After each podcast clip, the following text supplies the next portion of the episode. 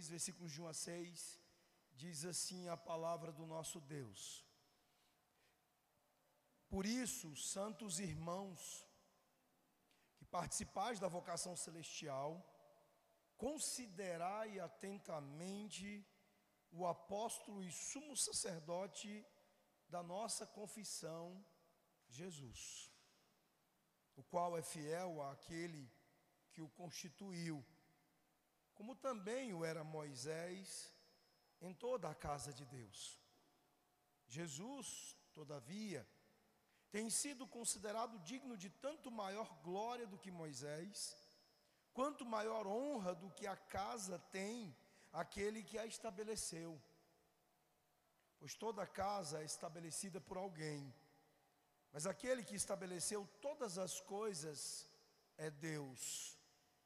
E Moisés era fiel em toda a casa de Deus como servo, para testemunho das coisas que haviam de ser anunciadas. Cristo, porém, como filho, em sua casa, a qual casa somos nós, se guardarmos firme até ao fim a ousadia e a exultação da esperança. Vamos orar, queridos.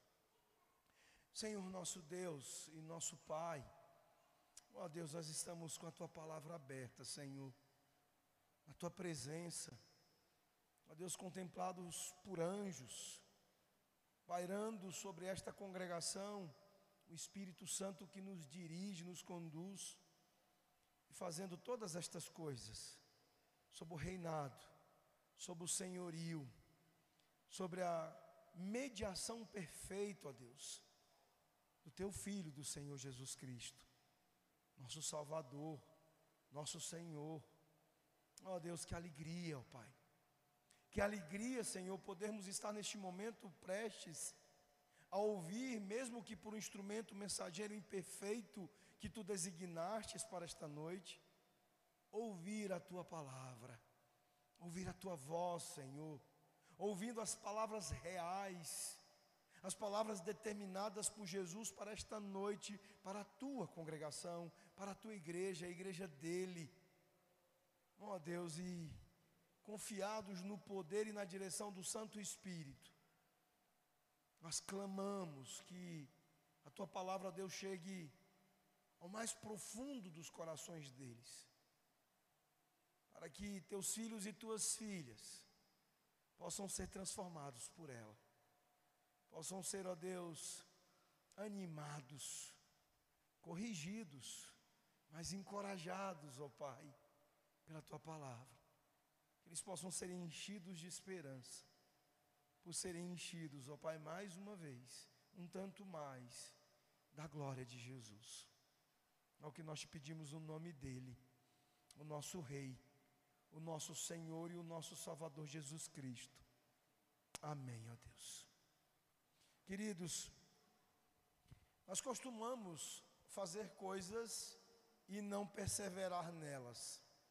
Essa época do ano que se aproxima do fechamento do ano, final do ano, é uma época em que nós fazemos resoluções de ano novo. Eu, particularmente, acho que alguns já observaram, eu já fiz algumas resoluções que eu não levei adiante. Há pouco tempo a resolução era perder 10 quilos né, e voltar a jogar bola. A gente está o tempo todo, eu creio que vocês todos estão nessa de fazer resoluções a cada ano novo e facilmente cair no esquecimento ou na indisciplina em relação a algumas delas. Por exemplo, é fácil começar uma dieta, mas é difícil mantê-la, porque alimentos são coisas que costumeiramente são tentadoras. Às vezes, alimentos incríveis são colocados diante de nós, justamente quando estamos tentando tocar uma dieta à frente. É fácil, por exemplo, começar um programa de exercícios, mas não é tão fácil você continuar e continuar trabalhando quando o seu corpo grita e diz: Ei, cara, você merece uma pausa. Nós merecemos uma pausa. Mas há algo mais sério. Por exemplo, é fácil começar um casamento. Você está apaixonado, você é jovem, e você sendo saudável pensa: como eu poderia ter problemas com esta pessoa maravilhosa? Mas nós que estamos casados há mais tempo, há mais e muitos anos, nós sabemos do que nós somos feitos. Somos feitos de carne e do pecado. E não é tão fácil, meus irmãos, ao longo da vida, sustentar um casamento amoroso quando os problemas da vida nos pressionam. Não apenas os nossos pecados do marido e da mulher, mas a própria é, pressão que é feita sobre nós pela própria vida. Por exemplo, casais sofrem muito com dificuldades financeiras. O mesmo, meus irmãos, se aplica à vida cristã. Parece fácil confiar em Cristo, receber a vida eterna como um dom gratuito, um presente gracioso, professar esta fé, receber o batismo. Num país como o nosso, isso é, é bastante tranquilo. A gente não costuma ter muitas consequências ou preços a pagar pelas profissões de fé e batismos que fazemos. Mas em outras culturas, como nas culturas muçulmanas e hindus, isso pode significar desistir da sua família, dos seus amigos, dos seus negócios, talvez de toda a sua vida. Há um alto custo para algumas pessoas manterem a vida cristã e a profissão de fé em Jesus em culturas mais difíceis do que a nossa. Aqui, o nosso contexto é muito parecido com todos estes conjuntos difíceis de coisas que eu falei até aqui. Os cristãos hebreus, eles começaram bem. Eles, no início, estavam contagiados e eles até mesmo suportaram uma grande dose de sofrimento e de perseguição. Muitos destes crentes, a quem o autor da carta está escrevendo, eles tiveram suas propriedades confiscadas, por causa da sua fé, eles perderam muitas coisas da sua vida. Eles suportaram isso com alegria, como nós veremos no capítulo 10, versículos 32 e 34.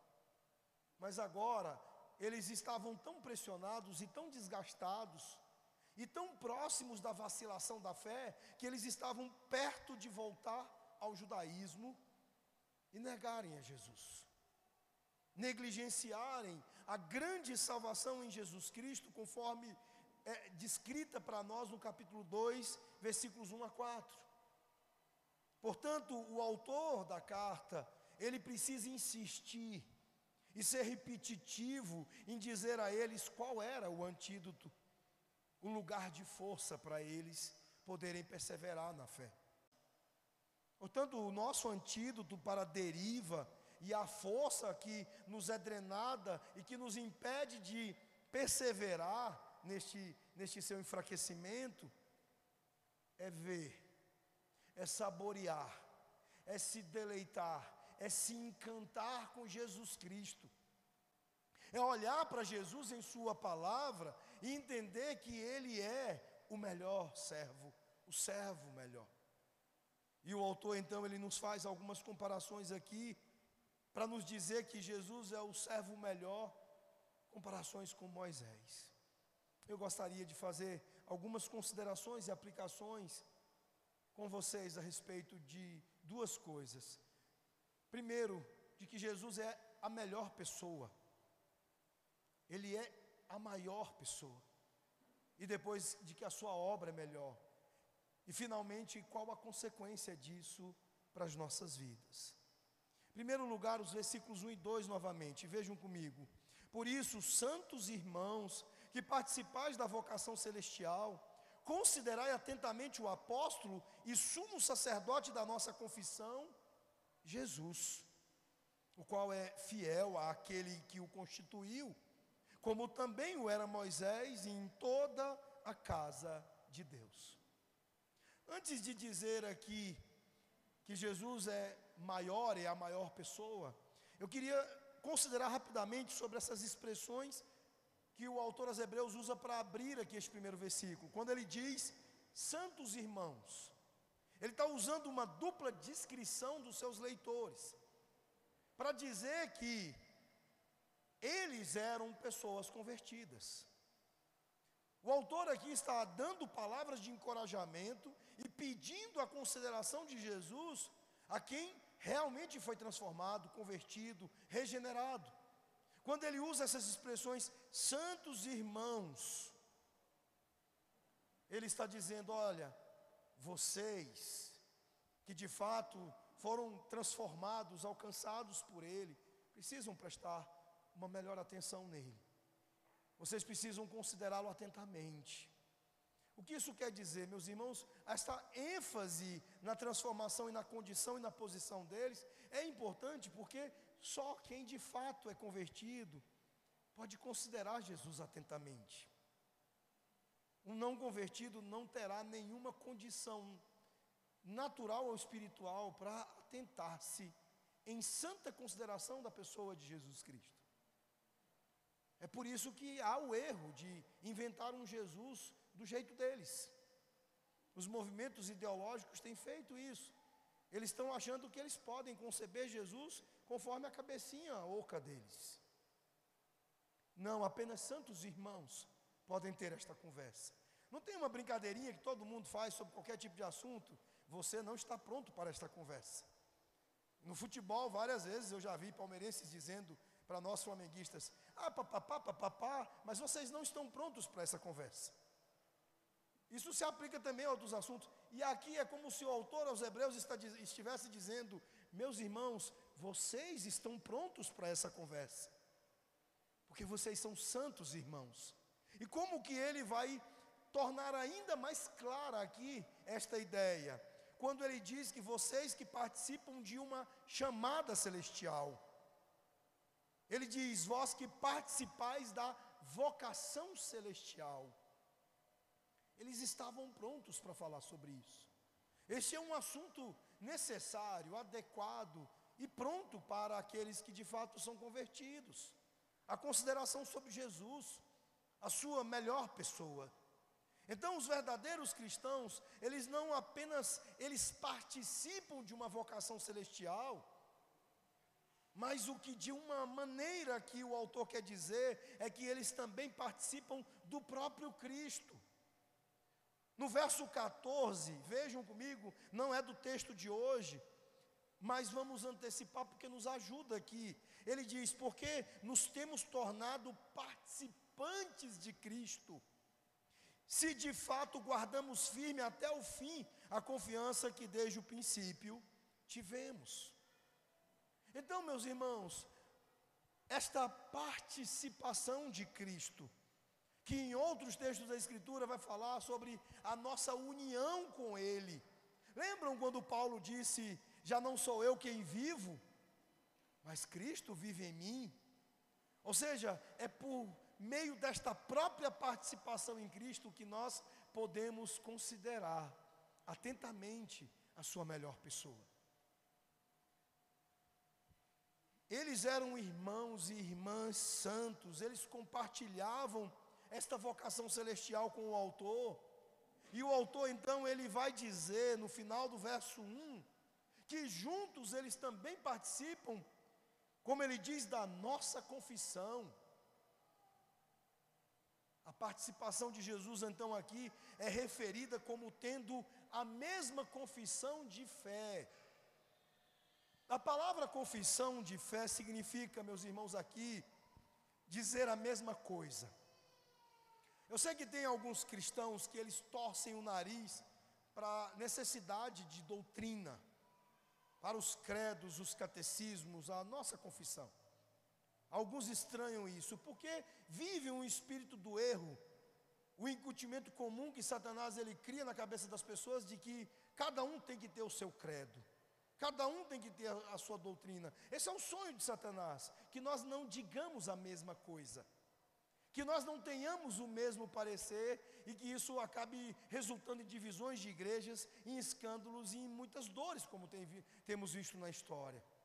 Mas aqui o autor está dizendo que naqueles que, e para aqueles que consideram atentamente em Jesus, o tem como a melhor pessoa, eles sim dirão a mesma coisa, eles sim têm uma confissão que é partilhada, conjunta. Meus irmãos, Vejam bem, todos os verdadeiros cristãos, eles precisam dizer a mesma coisa quando se trata da salvação. Nós podemos ter dificuldades e alguns pensamentos diferentes e divergentes por causa do nosso pecado em questões secundárias à fé. Mas não no que diz respeito às coisas que estão sendo aqui abordadas pelo autor da carta aos Hebreus a divindade de Jesus, a sua supremacia, a sua suficiência como Salvador, a sua posição gloriosa como Salvador diante de toda a criação, retendo em suas mãos todas as coisas. Qualquer pessoa que tire um naco, um tantinho que seja, da doutrina de Cristo, daquilo que deveríamos dizer a mesma coisa sobre Cristo e a salvação, eles estão incorrendo em terrível erro. Então, meus irmãos, na consideração atenta de Jesus, é preciso sermos convertidos, crentes, verdadeiros crentes. E verdadeiros crentes estarão juntos na mesma confissão, na mesma declaração das coisas a respeito de Jesus e da salvação. Isso é o que explica hoje. Nós temos é, comunidades, é, é, comunhões, digamos assim, teológicas, entre denominações diferentes, como presbiterianos, batistas e outras denominações independentes de linha reformada, conseguindo ter uma coalizão pelo Evangelho, ter trabalhos em conjunto pelo Evangelho. Isso é o que explica, por exemplo, eu consegui ser tão amigo de um pastor carismático como Cristóvão, de ser amigo e ter comunhão com o pastor, como o pastor Moisés da Igreja Batista de lá de Goiânia, de Vila Brasília, e, e pessoas que têm diferenças teológicas em coisas não principais, mas em podermos considerar atentamente e dizermos as mesmas coisas sobre Jesus e sobre a salvação. Como é bom sermos transformados a esse ponto de estarmos juntos para considerarmos a pessoa de Jesus. E ele considera Jesus como apóstolo e sumo sacerdote. Antes de fazer referência a Moisés, no versículo 2 ele diz que devemos considerar atentamente o apóstolo e sumo sacerdote da nossa confissão. Para já lidarmos com essas expressões no contraste com Moisés, vamos então ao verso 2. E daqui a pouco nós voltamos nessas expressões. Ele diz: O qual é fiel àquele que o constituiu, como também o era Moisés em toda a casa de Deus. Meus irmãos, há pouca dúvida sobre o fato de que Moisés era um tipo de Cristo, de que ele era um prenúncio de Jesus, ele apontava para Jesus nas coisas que ele fez em seu ministério, especialmente em algumas circunstâncias da sua própria vida, como por exemplo as circunstâncias do seu nascimento. Tanto Moisés quanto Jesus, eles são meios indicados por Deus para trazer libertação e redenção para o povo de Deus. E desde bebês, os seus nascimentos já são resguardados, já são cheios do cuidado providencial do Senhor, indicando esta importância deles. Ambos são ameaçados por um monarca governante, Faraó e Herodes. Em ambos os casos, a tentativa de matá-lo é primeiro o primeiro segredo envolvido. E houve falha, não conseguiram. Medidas públicas foram tomadas para tentar se livrar desta criança. Em ambos os casos, tanto Moisés quanto Jesus sobrevivem enquanto outras crianças são massacradas. Os pais de Moisés o livraram do Egito, enquanto os pais de Jesus o entregaram ao Egito. Mas vejam, e aqui começa o contraste. Não foi Moisés quem fez as coisas de que eu falei antes. Não foi Moisés que tornou o povo de Deus santos irmãos. Não foi Moisés que fez do povo um povo de vocação celestial, mas foi Jesus quem fez isso.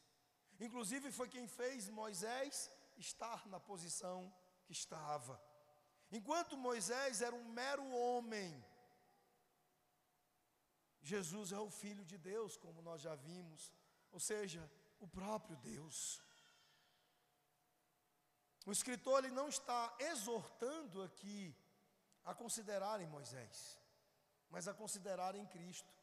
E estes irmãos, eles estavam, pelas pressões que estavam sofrendo, considerando ir para o judaísmo de volta, onde Moisés é maior e onde Cristo sequer é alguém. E então ele está dizendo: Olha, você está olhando, e vocês estão olhando para o lugar onde há grande erro, onde Moisés é considerado maior e onde Jesus sequer é considerado. Que Cristo, meus irmãos, é superior a Moisés, nas Escrituras isso é um fato, e é completamente óbvio. Ele é o Messias para quem todo o Antigo Testamento apontava. Moisés, como eu disse, um mero homem usado por Deus em posição grandemente importante, mas que não se compara com Jesus. O título apóstolo usado no, na segunda parte do verso 1 significa enviado com uma comissão.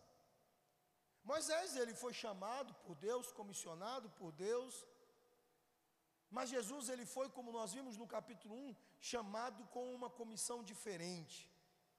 Enquanto Moisés era um dos profetas de Deus, Jesus ele era a última palavra, com U maiúsculo e com P maiúsculo. Ele era a última palavra de Deus e ele era ao mesmo tempo a sua palavra viva para homens e mulheres pecadores. Doze vezes no Evangelho de João, Jesus é referido como enviado de Deus, que equivale também a apóstolo.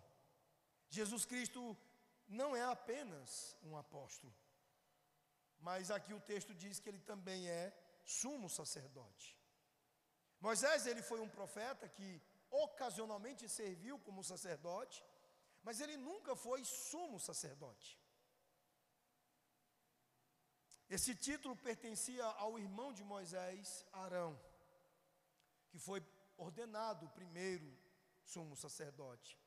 Na verdade, Jesus Cristo, ele recebe na Escritura, em texto que exporemos mais à frente, no capítulo 4, verso 14, você pode abrir aí, ele é referido como o grande sumo sacerdote. O texto diz: Desde então, temos um grande sumo sacerdote que já passou pelos céus, coisa que nenhum outro ex-sacerdote passou, Jesus, o Filho de Deus. E aí veja só o que, que ele volta. Ele volta a se referir àquilo que todos deveríamos dizer juntos. Ele diz: mantenhamos-nos firmes na nossa confissão, ou seja, no reconhecimento de que Jesus é maior. Como apóstolo, meus irmãos, Cristo representou Deus aos homens. E como sumo sacerdote, ele agora representa os homens diante de Deus. Moisés, ele de fato cumpriu ministérios semelhantes, pois ele ensinou a verdade de Deus, ele orou pelo povo de Deus quando este se encontrou com Deus, lá na montanha em Êxodo 32. Ele foi principalmente um mensageiro da lei de Deus. Mas nós precisamos entender que Cristo é o mensageiro da graça de Deus. Mas não apenas isso. Ele é aquele para quem a lei se serviu. A lei, como é dito nas Escrituras, ela serviu-nos para conduzir-nos a Cristo, como diz Gálatas 3. João 1,17 diz porque a lei foi dada por meio de Moisés. A graça e a verdade vieram por meio de Jesus Cristo.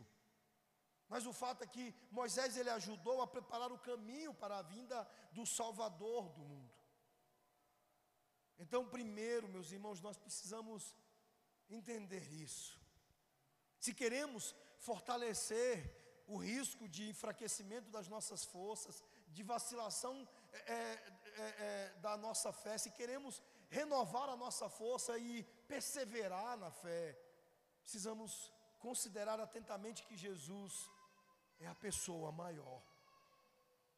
Ele se torna o servo melhor porque ele é a pessoa maior das Escrituras. Aqui a ênfase do autor desta carta, desde o início, é sempre mais dedicada ao ministério terreno de Jesus e à sua condição humana.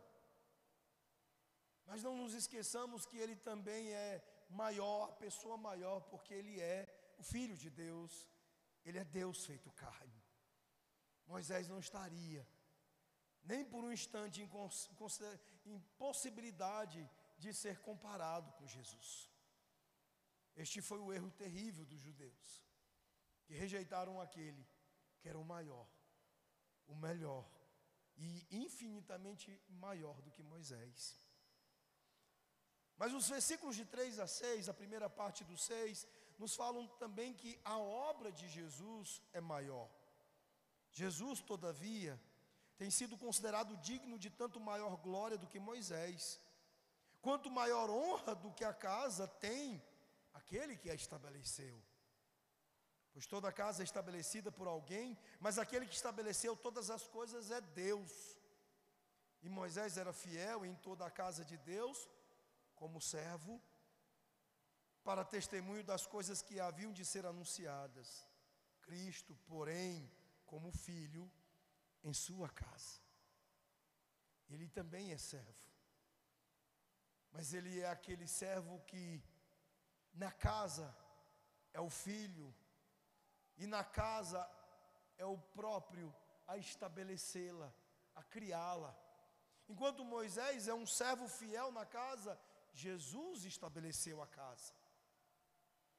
De maneiras muito óbvias, meus irmãos, nós vemos por toda a Escritura que a obra de Jesus é muito maior do que de Moisés. Enquanto Moisés serviu como profeta, Jesus é o maior do profeta, dos profetas. Ele é o profeta para o qual todos os outros profetas apontaram. Deus se comunicou diretamente com Moisés, isso é fato, e fez dele uma figura especial no Antigo Testamento. E ele comunicou a palavra de Deus ao povo e o fez com fidelidade. Quando Arão e Miriam reclamaram do papel de Moisés como profeta, Deus explicou em Números 12, versículos 6 a 8, o que acontecia. Olha o que Deus disse lá. E ele, Deus, disse: Ouvi as minhas palavras. Se há profeta entre vós, eu, Senhor, me dou a conhecer para ele em uma visão. Falo com ele em um sonho. Não é assim com meu servo Moisés. Ele é fiel em toda a minha casa boca a boca falo com ele, claramente não por enigmas, e ele vê a forma do Senhor. Por que então você não teve medo de falar contra meu servo Moisés? Diz o Senhor. Então, de fato, a condição de Moisés, até mesmo entre os profetas, era especialíssima, mas ainda assim, incomparável em relação a Jesus. Somente, meus irmãos, Adão antes da queda conhecia Deus mais de perto do que Moisés. Moisés, ele de fato foi um grande profeta, foi abençoado por Deus. Mas o nosso ponto é que Jesus é um profeta maior, pois foi a sua comunicação completa, melhor e final que Deus estabeleceu nele mesmo. Jesus é a própria revelação de Deus feita em carne entre nós. Ele, como nós ouvimos nas exposições anteriores, é a revelação visível do Deus invisível. E isso não se compara. Foi assim que a carta começou. No capítulo 1 nós vimos todas estas explicações. Então Jesus ele não é um profeta maior, ele não é apenas um sacerdote maior, ele é o próprio cumprimento que se estabelece para todas as coisas do sacerdócio e da profecia que haviam acontecido antes. Tudo tinha Jesus como a finalidade, como a grande final revelação de Deus que nos viria. Podemos dizer que Moisés foi o advogado do povo hebreu. Seu irmão Arão foi o primeiro sacerdote oficialmente ordenado. Moisés foi o verdadeiro advogado de Israel junto a Deus. Ele é aquele que foi diante de Deus em nome do seu povo. Lá, quando depois de construírem o bezerro de ouro, foi a intercessão de Moisés que obteve o perdão para o povo, como diz Êxodo 33, versículos 7 e 8. Moisés atuou como verdadeiro sacerdote e advogado de seu povo perante Deus. Mas por maior que seja a glória dada a Moisés no seu ministério, no seu papel, isso não chega nem perto de poder ser comparado com Jesus. Cristo permanece maior como nosso grande sumo sacerdote, fielmente intercedendo, intercedendo por nós perante o trono do Pai. Hebreus 7, 23 a 25 nos ensina isso. Os ex-sacerdotes eram numerosos, porque foram impedidos pela morte de continuar no cargo. Mas ele, Jesus, possui o seu sacerdócio para sempre, porque continua para sempre. Consequentemente, ele é capaz de salvar perfeitamente aqueles que, por meio dele, se aproximam de Deus, porque ele vive sempre para interceder por eles. Uma atitude que será por toda a eternidade. Nós seremos sustentados pela nossa união com Cristo por toda a eternidade. Nós precisaremos de Jesus por toda a eternidade. Não apenas para o dia que adentrarmos, até o dia de adentrarmos novos céus e nova terra. Jesus, meus irmãos, é o nosso grande sumo sacerdote, o nosso único e perfeito advogado, o nosso mediador perfeito, aquele que preenche de fato a lacuna entre Deus e o homem, aquele que nos permite estar na presença de Deus em adoração, em louvor, para receber graça, misericórdia em nosso tempo de necessidade. É por isso que é preciso dizer e repetir quantas vezes for possível que Jesus é tudo o que precisamos. É por isso que Paulo ele considerava tudo perda para que ele pudesse ganhar a Cristo. É por isso que Paulo tinha em Jesus o tudo, o completo, toda a inteira satisfação da sua vida. Assim como todos os demais, quando entendem o Evangelho, eles veem Jesus e simplesmente dizem: Jesus, tu és minha vida, o meu amor, o meu tudo, o amado da minha alma. E finalmente, meus irmãos, enquanto Moisés foi o grande legislador, Cristo é rei. Para o povo hebreu, a, a lei era a coisa mais importante do mundo.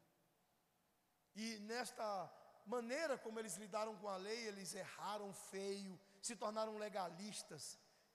Nós temos as figuras lá terríveis dos fariseus, dos escribas. E esta lei, ela veio por meio de Moisés. Ele deu-lhes os dez mandamentos, as leis do Levítico, as leis de sacrifício, as leis cerimoniais, as leis civis e o tabernáculo. Mas não apenas isso. Ele lhes deu a Torá, os cinco primeiros livros da Bíblia, chamados de Pentateuco também. Tudo na religião hebraica lembrava o nome de Moisés, pois tudo na religião hebraica vinha da lei de Moisés. E por isso eles estavam confusos, perdidos e precisando considerar atentamente sobre Jesus Cristo. Mas a que propósito, como eu disse, a lei serviu? Para nos mostrar Jesus. Para dizer que, enquanto Moisés foi um libertador, Jesus é de fato o nosso grande redentor. Moisés de fato libertou o seu povo foi um instrumento de Deus para a demonstração do seu poder, um poder sem paralelo, tremendo, um poder incrível de libertação que irradiou da vida de Moisés para o povo de Israel. Mas o que o autor aos Hebreus está dizendo é que, não obstante você poder olhar estas coisas, agora olhe para Jesus, olhe para Cristo. Moisés liderou seu povo e os livrou da ira de Faraó, mas Cristo redimiu o seu povo. Os próprios atos libertadores de Moisés só eram possíveis porque eram antecipações dos efeitos da obra de Jesus. Toda e qualquer pessoa salva no Antigo Testamento, elas foram salvas pela fé. da mesma maneira que no novo e da mesma maneira que nossos dias. Só que enquanto nós olhamos lá para trás para a cruz do Calvário, eles olhavam lá para frente para a cruz do Calvário. E hoje, meus irmãos, nós precisamos considerar atentamente aquele que de fato é quem nos salva da ira de Deus, nos salva do castigo do inferno, aquele que se submeteu fielmente à vontade do, pra, do Pai, sofreu terrivelmente e se entregou pelos nossos pecados. O texto diz, no verso 2: o qual é fiel àquele que o constituiu, em todas as coisas, como nosso redentor, atribuídas pelo Pai ao Filho o Pai que nos escolheu e nos deu ao Filho que nos redimiu, nesta redenção, nestes atos todos, ele foi obediente, ele foi fiel até a morte em tudo. Ele é o nosso perfeito Salvador. Sim, o verso 5 diz que Moisés era fiel em toda a casa de Deus como servo, inclusive pela mesma graça nos concedida pela fidelidade de Jesus. É a obediência perfeita de Jesus, que permite, que concede ao coração de Moisés a graça da sua própria fidelidade. A palavra traduzida no verso 5 para servo, ela significa um servo voluntário que age por causa do afeto. Refere-se a um servo que escolhe servir por amor. Isso é usado no Novo Testamento apenas para Moisés não para outros homens. E maior do que isso, somente para Cristo.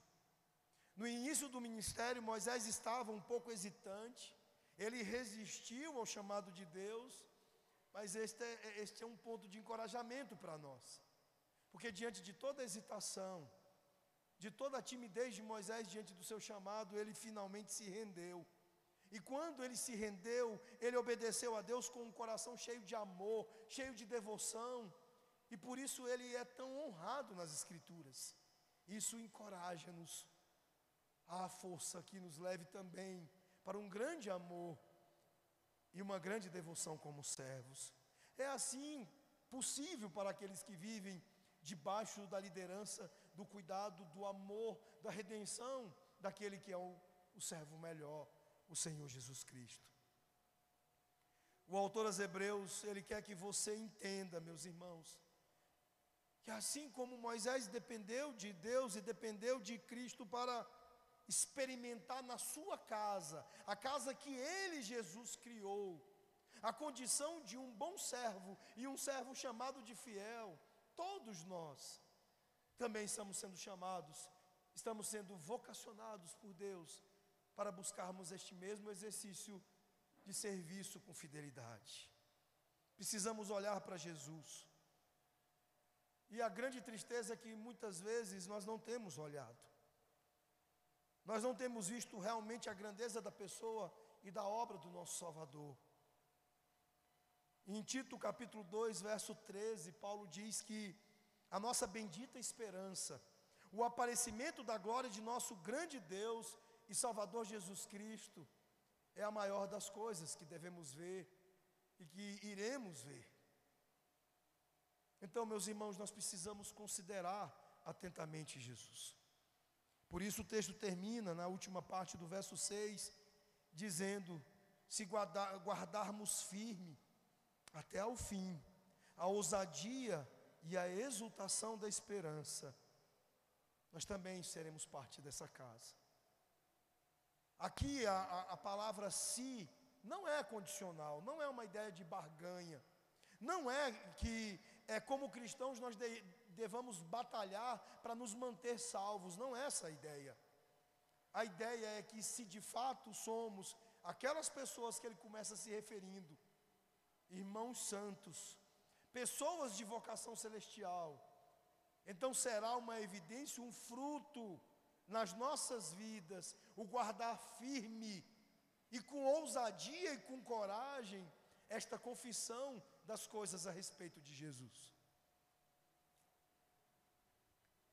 Ele está afirmando que aqueles que mantêm sua confiança e sua esperança, eles estão provando dia a dia, todos os dias, que são verdadeiramente salvos através da manutenção, através de guardar firme a confissão de que Jesus é Rei, é Senhor, é o único Rei, o único Senhor, a única conexão, a única ligação que supre a lacuna entre Deus e os homens. Só Jesus. Só Jesus. Se de fato, meus irmãos, somos parte dessa casa, a casa criada por Ele, então nós não vacilaremos em dizer que Jesus é tudo em todos. Estas expressões, elas apontam para uma confissão que não apenas é livre, mas uma confissão que é livre de, de qualquer impedimento, de qualquer embaraço, mas que também é livre de medo e que se manifesta com ousadia, com confiança. Nós veremos mais sobre isso à frente, no capítulo 4, quando lá é dito: Acheguemo-nos então com confiança ao trono da graça para que possamos receber misericórdia e encontrar graça para nos socorrer em tempos de necessidade. Cristianismo é ousadia. Cristianismo, meus irmãos, é ter sim corações ousados na presença de Deus, cheios de fogo e de desejo das coisas de Deus. É por isso que algumas vezes, em particular, eu tenho dito a vocês que nós cometemos muitos erros nestas brigas entre tradicionais, pentecostais. Nós somos, sim, pentecostais, mas no sentido bíblico, porque é no sentido do espírito, não de extravagâncias, coisas esquisitas, estranhezas à própria Escritura, mas no sentido do calor que queima, que incendeia, que contagia os nossos corações, os nossos pensamentos de ousadia e de confiança em Jesus. Não há lugar para apenas performarmos religião. Há lugar para se deliciar, se deleitar, admirar, contemplar, se apaixonar, se encher de amor por Jesus Cristo. É esse o lugar, o nosso lugar manter a confissão e a confiança em Jesus, sentir alegria e esperança. Essa deve ser a nossa ousadia. E esta nossa ousadia deve estar presente, não importa quais sejam as circunstâncias. E esta nossa ousadia é o que nos caracteriza não apenas na distinção entre a sujeira, o pecado daqueles que vivem na carne e no mundo, mas também pelas maneiras e pelos modos como nós empunhamos com confiança esse Evangelho para mudar quem não é santo, quem não conhece ainda esta vocação celestial. Jesus Cristo, meus irmãos, Ele é o filho amado de sua casa. E como filho amado de sua casa, Ele cuida e Ele cuidará de cada membro da família. E é por isso que nós estamos tranquilos de que iremos perseverar. Ele é fiel, ele é o grande sumo sacerdote que fornece a graça que precisamos para cada exigência da vida, cada experiência, por mais dolorosa, mais difícil que possa ser. Como grande pastor de ovelhas, Jesus Cristo está usando as experiências de vida de seu povo para equipá-los para um serviço que glorificará o seu nome. Eles não estão sobrecarregados com o passado ou ameaçados pelo presente, mas eles estão vivendo pelo futuro, enquanto aguardam a bendita esperança do seu Senhor. Por isso, saiam daqui esta noite para viver uma semana diferente. Para viver uma semana em que no próximo domingo alguns de vocês possam chegar para mim e dizer, pastor, na semana passada eu não gastei nenhuma hora considerando atentamente Jesus.